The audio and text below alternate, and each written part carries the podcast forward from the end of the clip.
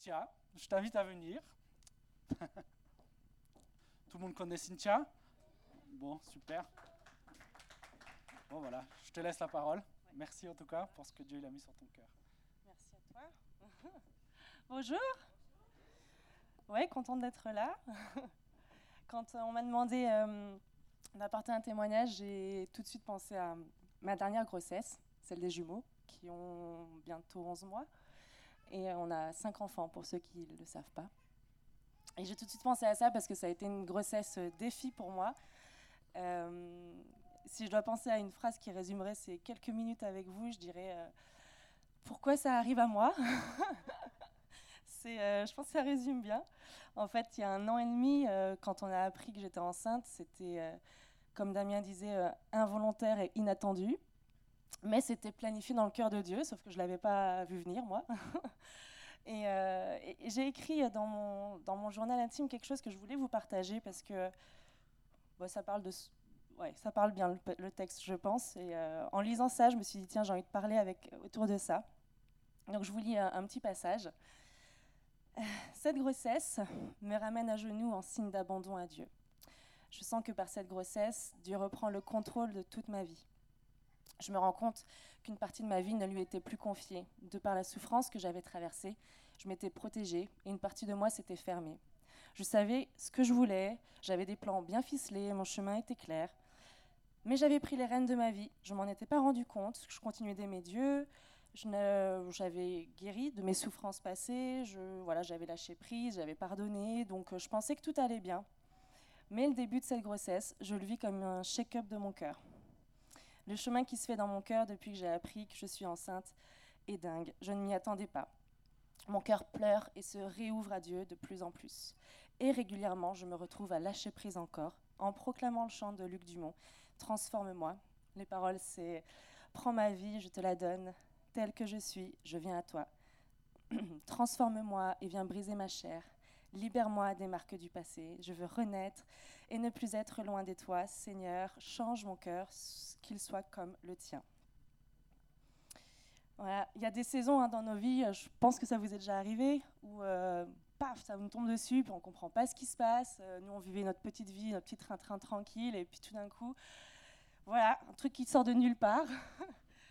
et, euh, pour ma part, euh, là, je vous parle de la grossesse, c'est une bonne nouvelle en soi. Hein. Bon, sauf quand on s'y attend pas, il faut encaisser le coup, mais, euh, mais c'est une bonne nouvelle en soi. Après, j'ai déjà eu ce genre de moment euh, inattendu, entre autres il y a 4 ans, quand j'ai appris que j'étais en dépression. Ça a été une claque de me dire Ah bon, je suis aussi bas que ça, je ne savais pas que j'allais aussi mal que ça. Et ça a été la même chose sur un autre sujet. Mais vous savez, ce genre de moment où tout d'un coup, ouais, on ne s'y attend pas du tout. Par exemple, euh, ouais, si vous êtes sur l'autoroute, vous partez de Paris à Marseille, arrivez à Lyon, on vous dit euh, dérapage, prenez la bretelle, allez en Bretagne. C'est un peu la même idée, vous voyez Si je dois imaginer le, sentiment que vous avez sûrement vécu au moins une fois dans votre vie, il y a ce moment où tout d'un coup, il faut faire le dérapage et bon, il y, a une, il y a la mer en Bretagne, elle est peut-être un peu plus fraîche qu'à Marseille, mais c'est un peu ça, quoi. C'était ce sentiment-là que j'ai eu pour moi et euh, je souhaitais parler de ça avec vous de parler plutôt de la réponse qu'on peut donner à ce genre de situation. Euh, pour ma part, j'ai commencé par être en colère avec Dieu parce que pour moi c'était totalement injuste. Ma vie était bien planifiée, j'avais trois enfants. Voilà, il euh, faut quand même encaisser le coup de dire on passe de 3 à 5. Et puis euh, j'avais une, une, amie qui, qui, elle, essaye d'avoir son premier enfant. Elle va bientôt avoir 40 ans. Donc oui, je disais à Dieu, mais ah oui, merci. Je disais à Dieu, mais, mais pourquoi? Mais pourquoi moi? Pourquoi pas elle? Voilà, donc euh, après, je suis passée par un temps de déprime, de tristesse. Euh, bon, après, il y a les hormones qui n'aident pas. Hein. Mais quand je, vous parle de ça, je, tiens à dire que c'est très important de traverser ces émotions. Et euh, on n'entend pas souvent, je trouve, ce genre de message. C'est aussi pour ça que ma dépression était assez, assez violente, c'est que je m'étais fermée parce qu'on dit il faut juste travailler, travailler, travailler, avancer. Et on ne te dit pas il faut vivre ce qu'il y a au fond de toi et on le dit rarement, je trouve. Et donc je tenais à le dire parce que j'ai eu besoin moi de l'entendre. Vivez vos émotions à fond. Si vous avez besoin de pleurer, pleurez. Dieu reçoit vos larmes. Si vous avez besoin de crier votre colère, il sait l'entendre. Il, est capable de l'entendre et, et, il est parfait, donc il sait prendre ça. Et, euh, C'est important parce que sinon, il y a des choses malsaines qui peuvent naître dans notre cœur, de la rancune, de l'amertume, quand on pardonne pas, quand on n'avance pas et qu'on voilà, c'est on est vivant, hein, donc euh, c'est important de s'exprimer euh, mais de pas rester là-dedans, de pas s'installer dans ses émotions. Et à un moment donné, Dieu m'a dit euh, bon bah ok voilà, as vidé ton cœur plusieurs fois et maintenant, est-ce que tu me fais confiance? Est-ce que tu attrapes ma main? Et moi, je veux vraiment vous encourager là-dessus, c'est de, pouvoir parce que dans la vie, on peut facilement s'installer dans ces sentiments qui sont humains, au lieu de, se confier en Dieu et dans ses plans qui sont divins et qui sont parfaits. Et euh, traversons les émotions, c'est important de les vivre, mais ensuite, ne nous y installons pas. Faisons confiance à Dieu et laissons, laissons-le guérir, restaurer, whatever, enfin voilà, de faire son œuvre dans le cœur et, euh, suivons-le. Euh, à Marseille, on avait vécu une situation difficile il y a sept ans. Et euh, Damien avait dit une phrase euh, qui m'était restée en travers de la gorge parce que je suis plutôt combative de nature et je déteste l'injustice, mais en fait on ne pouvait rien y faire. Et euh, dans Job 1, verset 21, vous savez, quand il dit Dieu a donné, Dieu a repris, mais que l'Éternel soit béni, c'est dur, hein Quand il y a certaines situations dans nos vies, on se dit ah ouais, quand même, il faut quand même que je bénisse Dieu.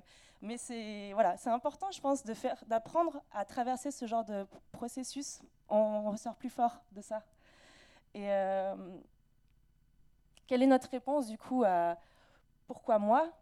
Euh, Ouais, j'ai traversé pour ma part hein, la colère, comme je vous ai dit, la tristesse. Puis à un moment donné, j'ai réussi à me mettre à genoux devant Dieu et à m'abandonner réellement à lui laisser toute la place, comme je l'ai écrit dans mon journal intime. Et euh, il y a des versets dans la Bible qui m'ont beaucoup aidé, que je voulais vous partager.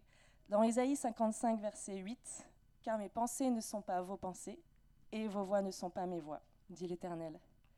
Et je me suis dit, donc il sait, donc je peux lui faire confiance. Deutéronome 32, verset 4, Le Seigneur est un rocher protecteur, il agit de manière parfaite toutes ses décisions sont légitimes, toujours fidèles, jamais injustes. Il est plein de droiture et de vérité. Donc je me suis dit, si ses voies sont parfaites, je peux lui faire confiance. Romains 8, 28, nous savons que toute chose concourt au bien de ceux qui aiment Dieu. Encore une fois, je peux lui faire confiance. C'est pas facile, ça, touche quelque chose en nous, hein, ça nous coûte, mais ça vaut le coup de lâcher prise. Euh, sur Instagram, je suis une pasteur euh, Avila Cunnington, je ne sais pas si vous la connaissez aux États-Unis. Elle a publié dernièrement un partage de Bill Johnson, le pasteur de Bethel en Californie. Et euh, parce que beaucoup de personnes lui demandent pourquoi il a perdu sa femme du cancer et pourquoi Dieu a permis ça. Et il répond Je n'ai pas besoin de réponse, j'ai besoin de sa présence. Dieu ne travaille pas pour moi, mais je travaille pour lui. Waouh Elle disait, c'est juste dingue en fait, parce qu'il y a tellement de situations dans nos vies qui sont injustes, où on reste bloqué à chercher des réponses. Et en fait, le truc, c'est de laisser ces saisons nous rapprocher de Dieu. C'est ça la clé.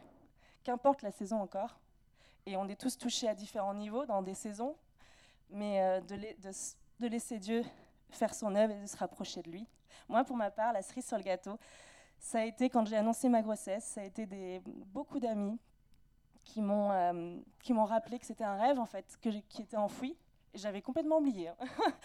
Mais c'était un rêve, j'ai beaucoup longtemps répété que je voulais une grande famille, 5, 6, 7 enfants, souvent dit ça. voilà, c'est ça. Et, euh, en fait, euh, avec la dépression, quand on est dans le désespoir, il y a pas mal de choses qu'on met à la poubelle. Et moi, pour ma part, je me suis dit, allez, je vais vivre une vie simple. J'ai trop d'ambition je vais vivre une vie simple et au moins j'aurai pas de problème. Voilà, ma petite maison, ma petite famille, comme tout le monde, le petit job et tout va bien. Sauf que les rêves que Dieu avait mis dans mon cœur, c'était ses plans. Et, euh, ça a été merveilleux de voir toutes ces amies, euh, elles sont pas passées le mot, mais elles m'ont juste rappelé, mais tu te rappelles pas quand on avait 15 ans et tu disais ça. Voilà, donc euh, c'est ça qui est merveilleux, c'est qu'en fait, Dieu a, vraiment remis ça au goût du jour. Et quand je me lâché prise devant lui, j'ai senti qu'il réalignait mon cœur avec euh, ses plans pour ma vie. Et c'est juste trop beau de, le vivre. J'ai l'impression aujourd'hui de vivre le verset d'Ésaïe 58. Euh, tu relèves les anciennes ruines, tu rebâtis sur les fondations abandonnées depuis longtemps. J'aime trop ce passage dans Ésaïe. Et j'ai vraiment l'impression de le revivre, de le vivre euh, pour ma propre vie. Et euh, ah oui. et voilà, cette phrase, ouais, si, vous êtes dans cette phase, vous aussi, de pourquoi moi, j'avais envie de vous encourager sur comment moi j'ai fait, c'est de traverser vos émotions, faites-le. Faites-le aussi avec euh, quelqu'un de confiance, avec Dieu bien sûr, mais pour ma part, il y a des, des, membres dans ma famille qui ne m'aidaient pas à voir le plan de Dieu. J'ai préféré pas leur parler parce que ça m'aurait plus éloigné qu'autre chose. Et choisissez les bonnes personnes avec qui vous vous confiez aussi, ça c'est important. parce qu'ils peuvent amener plus de peur ou, faire baisser votre regard au lieu de voir la perspective de Dieu. Donc euh, faites attention à qui vous vous confiez, mais confiez-vous, vivez vos émotions et ensuite, ne restez pas dedans. Euh, tendez la main, euh, Dieu, tend la main, accrochez sa main et euh, faites-lui confiance sur la suite. Il est, il est vraiment puissant pour, et, ses plans sont parfaits. Il, faut lui faire confiance. C'est dur, c'est dur parce qu'on est humain, mais il faut lui faire confiance. Aujourd'hui, je suis hyper heureuse d'avoir cinq enfants, d'avoir mes jumeaux, mais ça a été un processus incroyable et si c'était à revivre, je le revivrais. Mais voilà, c'était mon petit témoignage.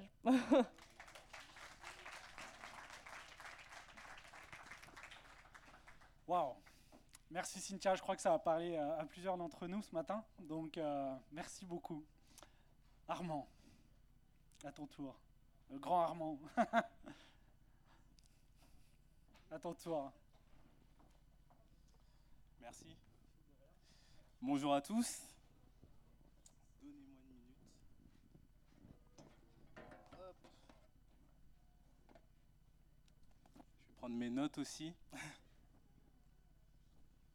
Soyez bénis, tous ceux que j'ai pas eu le temps de, de saluer. Euh, Aujourd'hui, j'ai envie de. J'avais à cœur de. Enfin, le Seigneur m'a mis à cœur de, de partager euh, quelque chose par lequel je suis passé. Et, et, je pense que ça peut édifier beaucoup d'entre vous, donc je vais vous le partager aussi.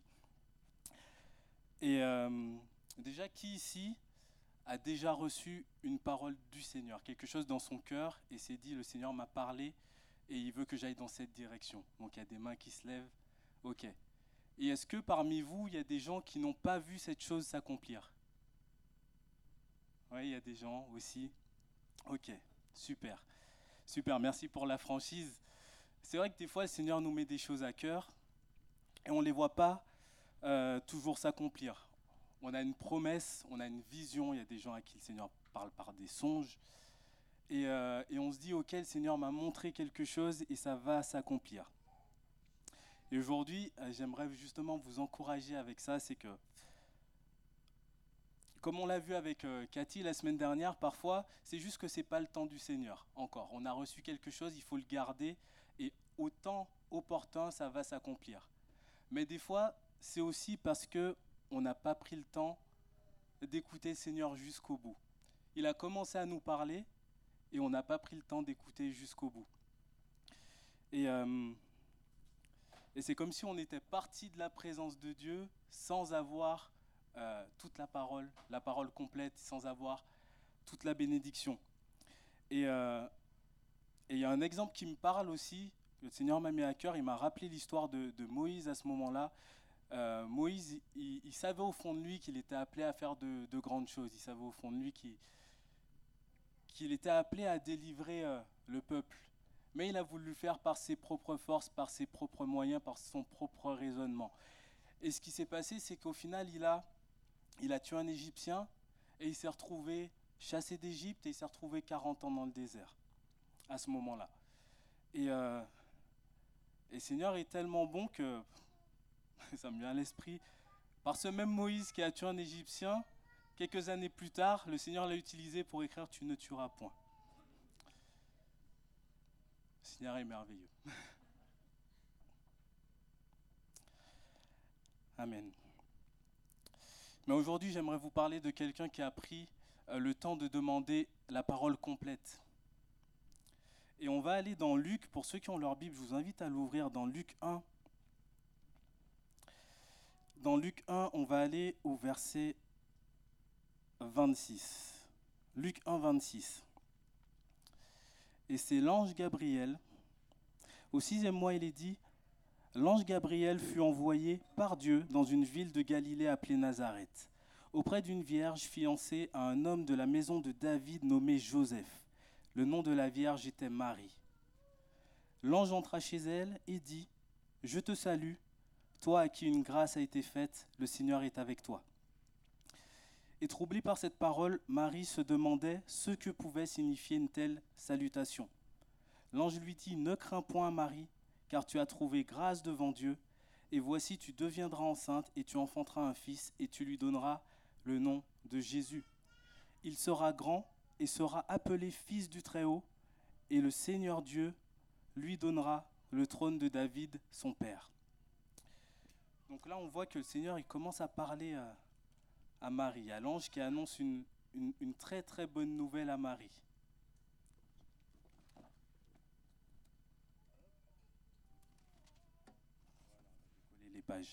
Et la suite, c'est qu'il régnera sur la maison de Jacob éternellement et son règne n'aura point de fin. C'est une belle promesse, ça. Amen, c'est une belle promesse. Et, euh, et l'ange, il s'est arrêté là. Et Marie aurait pu juste garder cette parole et dire j'ai reçu ça du Seigneur, je le garde dans mon cœur. Et imaginez Marie qui par ses propres moyens, par ses propres forces disent bon ben voilà, je suis vierge, je n'ai pas de mari, euh, je ne suis pas encore mariée, je suis fiancée à Joseph, mais il faut que je trouve un moyen d'avoir un enfant, d'avoir cet enfant pour qu'il naisse. Eh bien, il se trouve que même si la parole venait de Dieu, elle aurait été complètement en dehors du plan de Dieu. Mais Marie a eu cette sagesse au fond d'elle, tant qu'elle était dans la présence de cet ange, de lui poser la question au verset suivant. Marie dit à l'ange, comment cela se fera-t-il? Et en fait, c'est là où j'aimerais vous, vous amener aujourd'hui. C'est demander à Dieu le comment cela se fera-t-il. Parce que des fois, il nous parle. Des fois, on a ce sentiment, on a, on a le sentiment qui, voilà, qu'il y a cette chose au fond de nous, mais on veut le faire par nos propres forces et par nos propres raisonnements, sans prendre le temps d'aller au pied du Seigneur et lui dire, OK, mais comment est-ce que ça va se passer? C'est quoi ton plan pour moi Et ça, ça, me parle beaucoup parce que il y a, c'était en, fin d'année, euh, fin, fin 2020, euh, le Seigneur m'avait mis aussi à cœur une parole. Euh, je suis coach en bien-être, donc j'aide des gens à avoir de meilleures habitudes alimentaires, à se remettre en forme et tout ça. Et en fait, il m'avait mis à cœur un projet. Il m'avait dit, maintenant, tu vas t'occuper spécifiquement euh, des chrétiens. Il m'avait mis à cœur ce projet. Et moi, j'avais tout type de, de profil à l'époque. Et, euh, et, cette parole, je l'ai eue, et je me suis dit, super, maintenant j'ai la direction, je vais commencer à travailler comme ça. Et donc, toute l'année 2021, les choses euh, se passaient plutôt bien pour moi, et j'étais persuadé d'être dans la volonté de Dieu et d'avancer comme il le voulait. Et, et euh, j'ai progressé, j'ai évolué, j'ai eu un certain nombre de clients, mais il y avait toujours ce mélange entre des clients qui étaient chrétiens et des clients qui ne l'étaient pas. J'avais toujours les deux. Et, et, il se trouve que sur cette année 2022, ben, le Seigneur a fait clairement un tri. Et il m'a montré, ben, tu vois, désormais c'est moi qui fais le tri. tous les chrétiens sont restés, tous les non-chrétiens sont partis. Et, euh, je comprenais pas, je disais, mais c'est bizarre. Et à ce moment-là, je me suis mis au pied du Seigneur, je lui dis, mais je ne comprends pas ce qui se passe. J'ai bien évolué l'an dernier, cette année, il y a comme un frein. Qu'est-ce qui se passe? Et à ce moment-là, il m'a rappelé la promesse. Il m'a dit, au tout début, j'étais dans le plan, j'étais dans le plan. Je t'ai parlé, mais tu es parti, tu as commencé à faire les choses par toi-même avant, avant que je te donne la parole complète du comment les choses allaient se passer. Et en revenant au pied du Seigneur, il m'a rappelé bah, tout ce que j'ai tout ce qu'il m'avait dit, tout ce qu'il m'avait mis à cœur, tout le plan qu'il m'avait mis à cœur et tout ce que j'ai euh, loupé, entre guillemets. Et, à ce moment-là, quand on se rend compte qu'on n'a pas été dans le plan et qu'on n'a pas attendu la, parole vraiment complète, la meilleure des choses à faire, c'est déjà de se repentir. Déjà d'aller au pied du Seigneur et de demander euh, pardon, parce que quelque part, on a été désobéissant on a eu la parole, mais on n'est pas resté suffisamment longtemps dans la présence de Dieu pour l'avoir complètement et pour qu'il nous donne tout ce qu'il avait à nous donner. Parce que le Seigneur, quand il donne quelque chose, il ne donne pas juste une parole comme ça.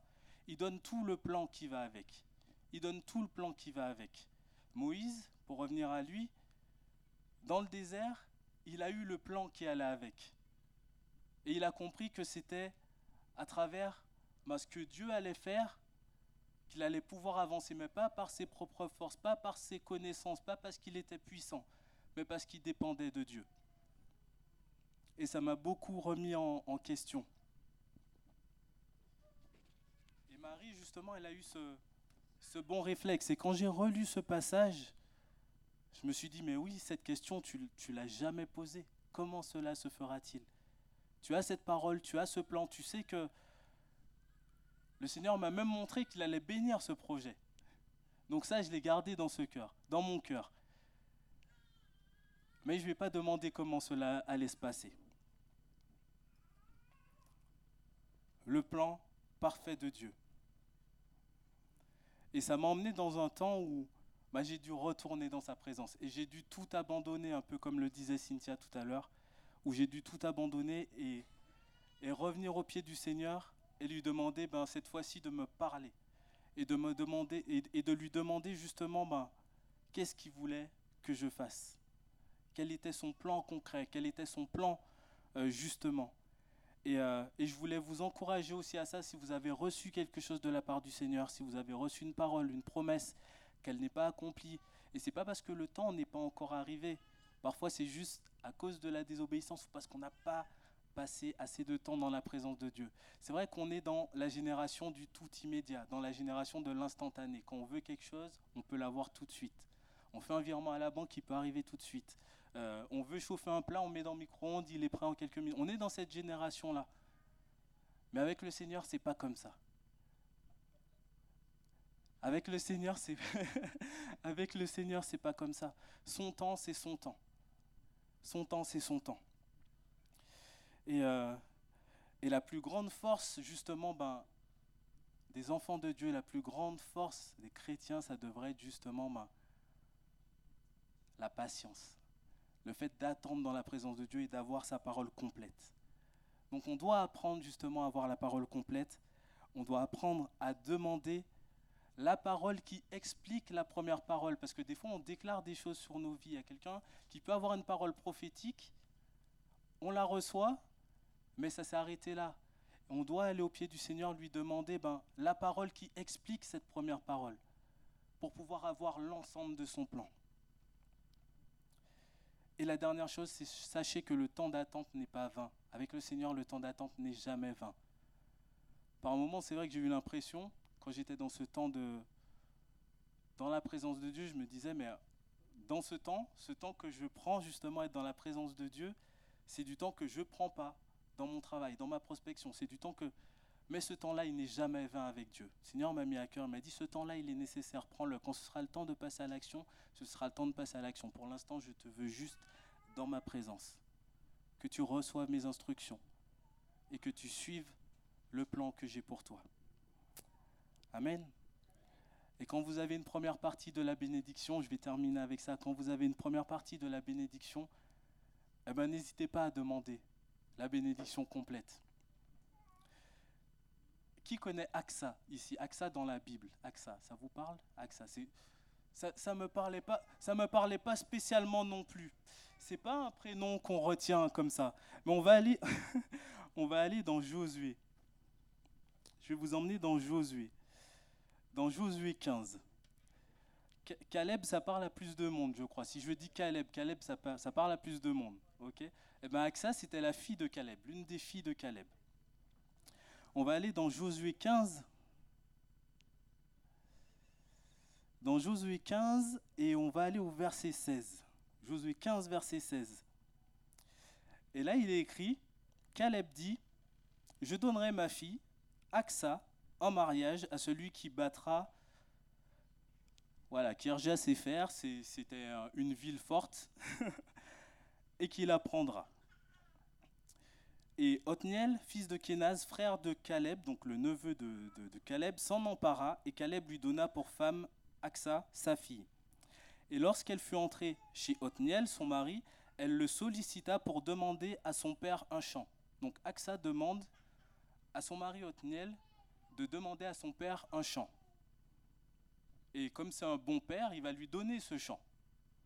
Donc il lui donne ce champ.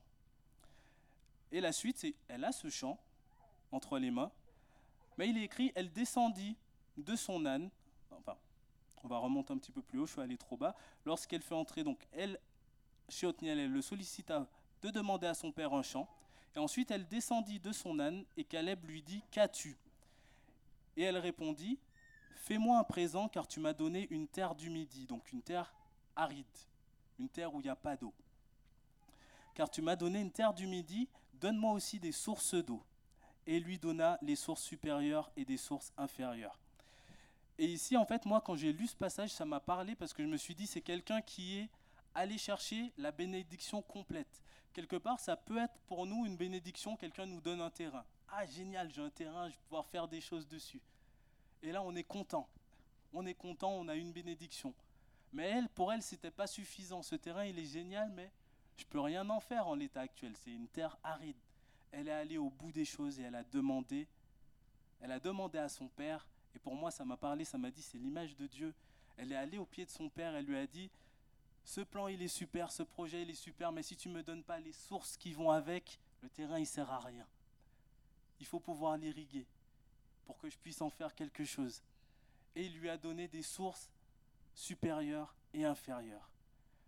Et si je peux vous exhorter à quelque chose, c'est allez vous mettre au pied du Père et demandez-lui la bénédiction complète, demandez-lui la parole complète. Amen. Soyez bénis.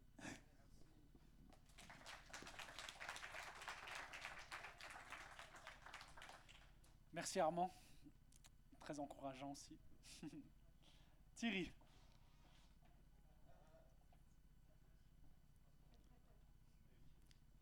Ça va? Ouais, ouais. Bonjour. Alors mes seules notes, c'est juste pour vous rappeler, je vais vous emmener un petit peu dans un verset qui, est dans Matthieu. Matthieu 14, et à partir du verset 25, je ne vais pas le lire, je pense que beaucoup le connaissent, je vais vous dire l'histoire. C'est lorsque Jésus revient vers la barque qui est au milieu du lac, il y a une tempête, et il marche sur l'eau. Et qu'est-ce qui s'est passé? Pierre, ils ont d'abord tout super, après il a interpellé Jésus pour que Jésus le fasse venir à lui, et Pierre a commencé à marcher sur l'eau. Il a regardé Jésus, il a marché sur l'eau. Juste après, en, bon humain, un petit peu impulsif, comme moi, euh, il a eu peur. Il a tout de suite pensé. Il n'a plus vu Jésus. Il a eu peur. Qu'est-ce qui s'est passé? Il a coulé. Alors moi, je, je, vais essayer de vous passer sur deux exemples qui me sont arrivés.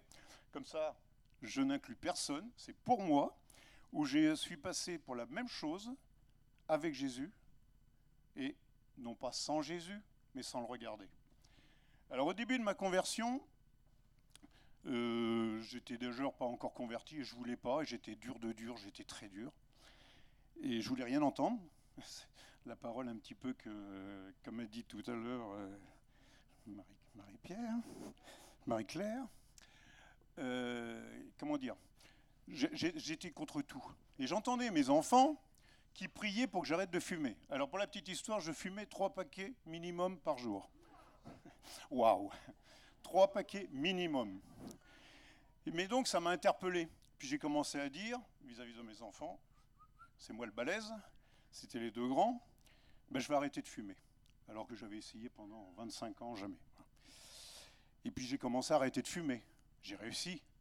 Mais ah, il en manquait toujours. Alors la partie, euh, je dirais, drogue, c'est ni plus ni moins qu'une addiction, hein, quelle que soit l'addiction. Et donc il m'en manquait entre 5 et 10. Et là, je ne pouvais pas passer outre. Mais je tenais bon, alors j'ai dit, j'achète plus de paquets de cigarettes.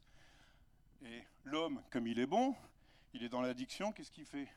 J'étais responsable de la chaufferie centrale sur une base aérienne, donc à Rochefort, petite base de 4-5 000 personnes, donc c'est une petite ville. Hein.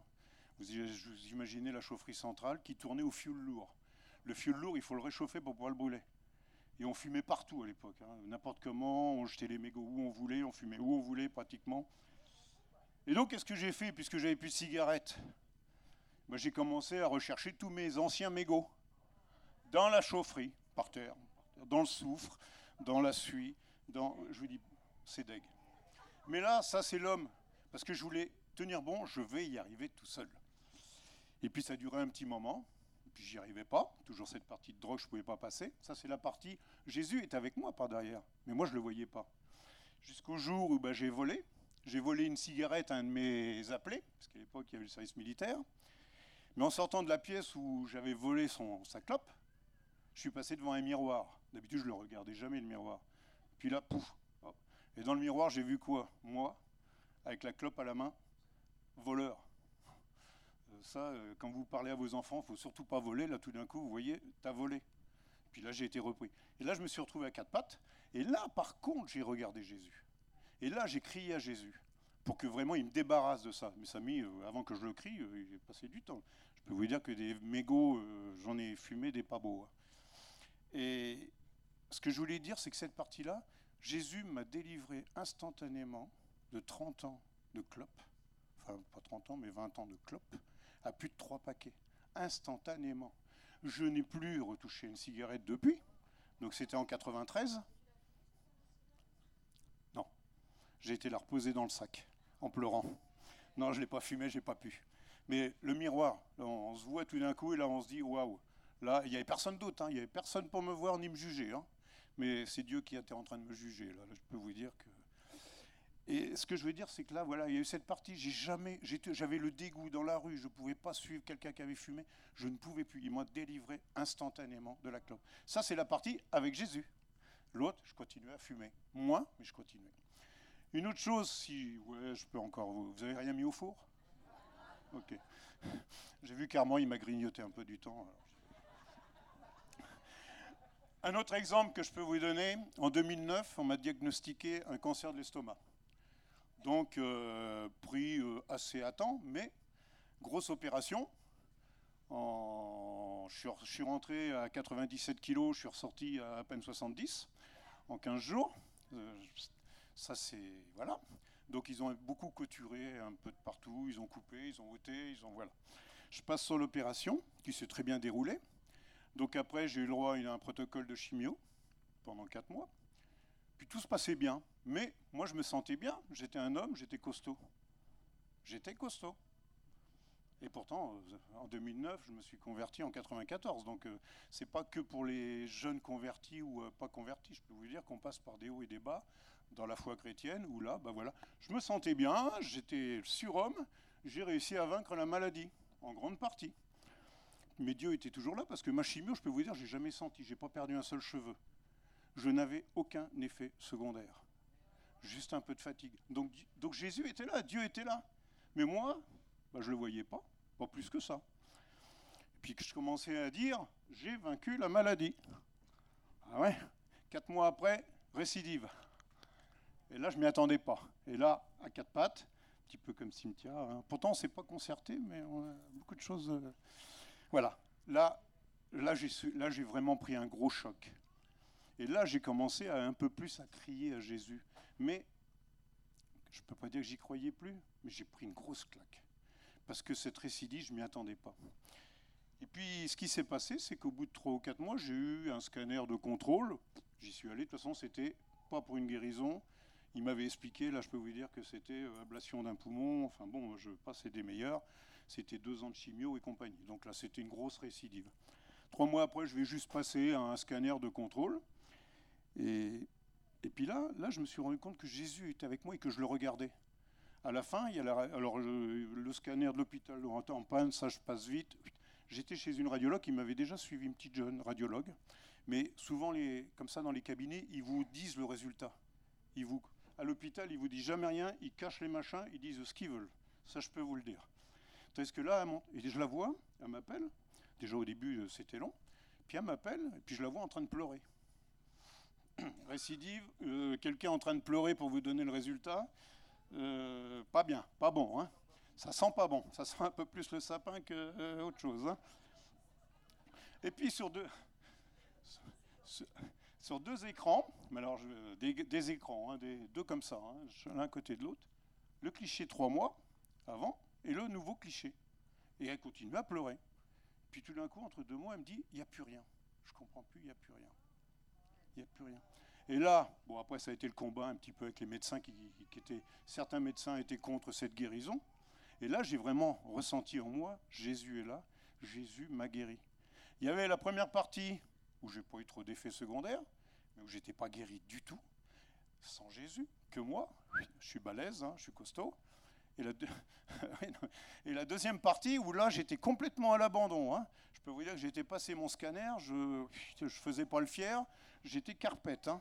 Et là, cette deuxième partie avec Jésus, où là, là, je me suis rendu compte que Jésus avait œuvré. j'ai plus rien eu. Alors bien sûr, les médecins, c'est pas vrai, c'est faux, j'ai tout entendu. hein. Le cancer, il a été se derrière le foie, il va revenir après, il va se cacher, il revient. Parce que j'ai refusé de suite de continuer le protocole, parce que j'ai dit, moi Jésus m'a guéri, l'avais, j'ai dit, on arrête tout. Par contre, j'ai permis aux médecins tous les examens qu'ils voulaient pour pouvoir, euh, comme ça, ils étaient euh, déchargés, eux, dans leur... euh, et donc depuis, ben voilà, depuis 2009, je suis là, je fais plus rien, mais il y a cette partie-là. Voilà. Partie avant, partie après. Alors, pourquoi j'ai pris moi? Comme ça, il n'y a personne qui se sent jugé. Parce que dans la vie chrétienne, on passe par des hauts et par des bas. Ne jugez personne quand vous le voyez en bas. Et puis qu'en disant, Oh, bah, lui, maintenant, il n'écoute plus. Il n'est plus la Bible, il n'écoute plus ça. Ça, c'est du jugement. Par contre, je pense qu'il faut mieux aider.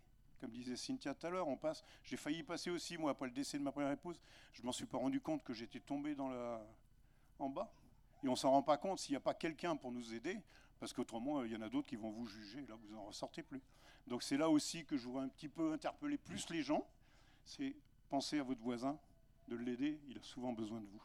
Hein voilà.